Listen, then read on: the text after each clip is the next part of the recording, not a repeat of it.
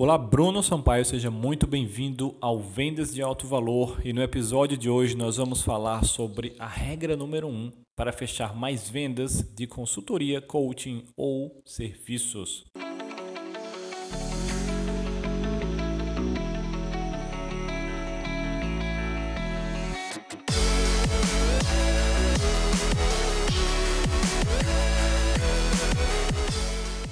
Essa é a regra número um, porque é a coisa mais importante para qualquer venda, não só vendas de alto valor, mas toda e qualquer venda que você fizer. Se você não fizer isso, você diminui drasticamente as chances de fechar.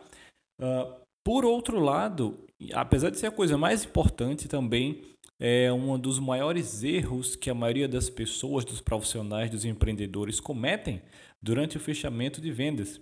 É, justamente por não saber sobre isso, eles acabam cometendo, e também por causa da, da natureza humana, que infelizmente, naturalmente, funciona da maneira errada. Eu vou explicar para você exatamente o que é, como funciona e como fazer da forma correta, ok? Então, a regra número um, a coisa mais importante ah, em, em toda e qualquer venda é o controle. Como assim controle, Bruno? É você manter o controle da ligação. Esse é o segredo número um, a regra número um para fechar uma venda, para persuadir alguém a fazer alguma coisa, você tem que manter o controle da situação. Controle, pelo seguinte fato de que nada se vende sozinho, ok? Uh, nenhuma venda ocorre por acaso. Para uma venda ocorrer, você precisa pegar o prospecto do ponto A e levá-lo, conduzi-lo até o ponto B, porque ele não vai sozinho. Então, vamos supor que a venda perfeita seja uma linha reta, né, do ponto A ao ponto B, é a venda perfeita, uma linha reta. Porém, no mundo real, a maioria das vendas não são assim.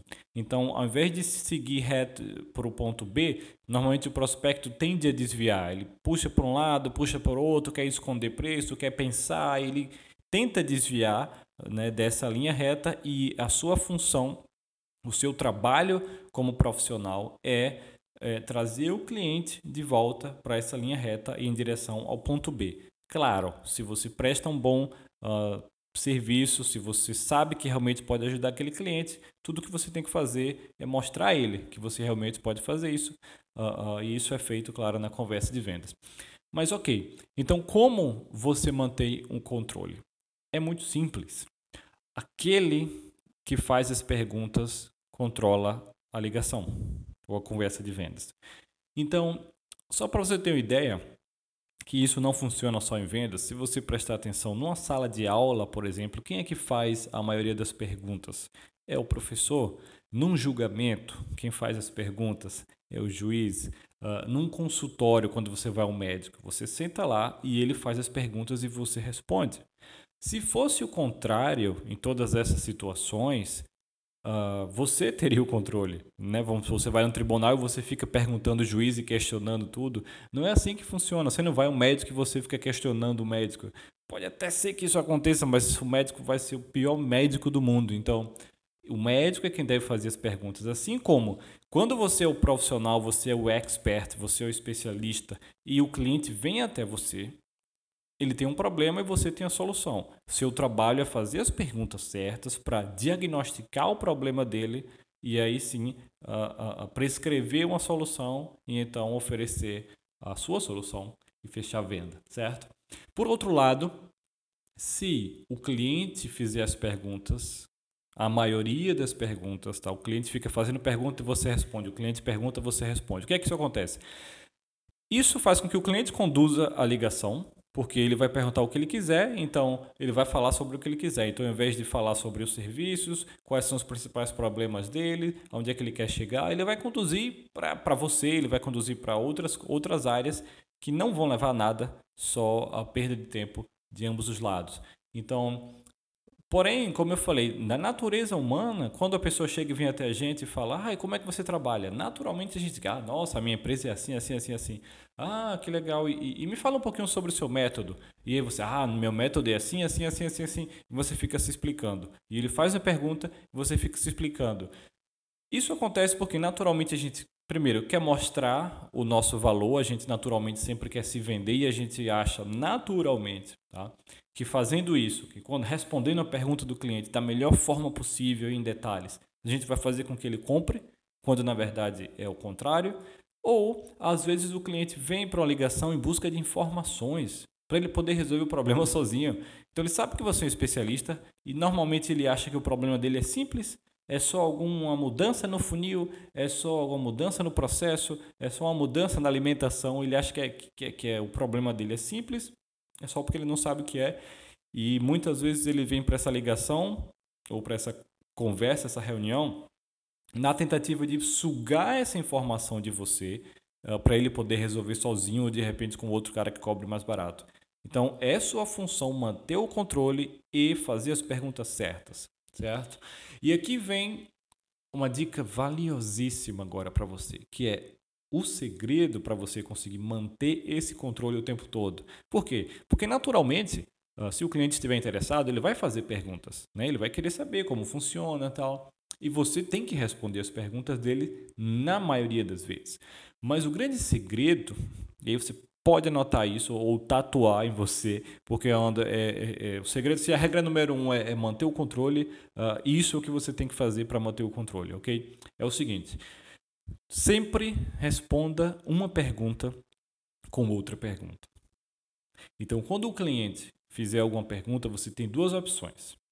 Ou você automaticamente redireciona essa pergunta já com uma outra pergunta, ou você responde e depois redireciona com a outra pergunta. E aqui eu vou dar alguns exemplos. Uh, por exemplo, uh, o cliente pode chegar para você e dizer: Oh, legal, uh, me fale sobre seu serviço. Quais são os serviços que você oferece? E aí você nem sabe o que a pessoa quer. E você não pode ficar perdendo tempo se vendendo. Ah, eu faço isso, isso, isso, isso, isso, isso, isso, isso, isso. Repare que ele está dando uma ordem e você está executando. Então ele está mantendo o controle. Uma pergunta é uma ordem e você está executando. Então, o que é que você faz num caso desse, por exemplo? Quais são os serviços que você oferece? Você fala, hum, é uma boa pergunta. Uh, mas veja, fulano, eu tenho vários serviços. Nossa empresa trabalha de forma customizada. E por conta disso, é melhor que eu entenda um pouco melhor a sua situação. Preciso fazer algumas perguntas para entender um pouco melhor a sua situação e aí a gente poder ver o que melhor se encaixa para você e não perder o tempo uh, de nenhum de nós dois. Ok? Tá justo? Então, uh, me fale um pouquinho sobre qual é o seu maior desafio no momento. O que é que você está buscando? Por que é que você veio até mim? O que é que motivou você a... Entendeu? Tudo isso são vários exemplos separados. Mas você reconhece a pergunta e redireciona com outra pergunta. Então, mais um exemplo. Uh, sei lá, o cara pode chegar perguntando preço, por exemplo. Mas quanto é que você cobra? Tem muita gente que já chega perguntando, ok, pô, legal, eu vi aqui uns vídeos seus, mas eu quero saber quanto é que você cobra.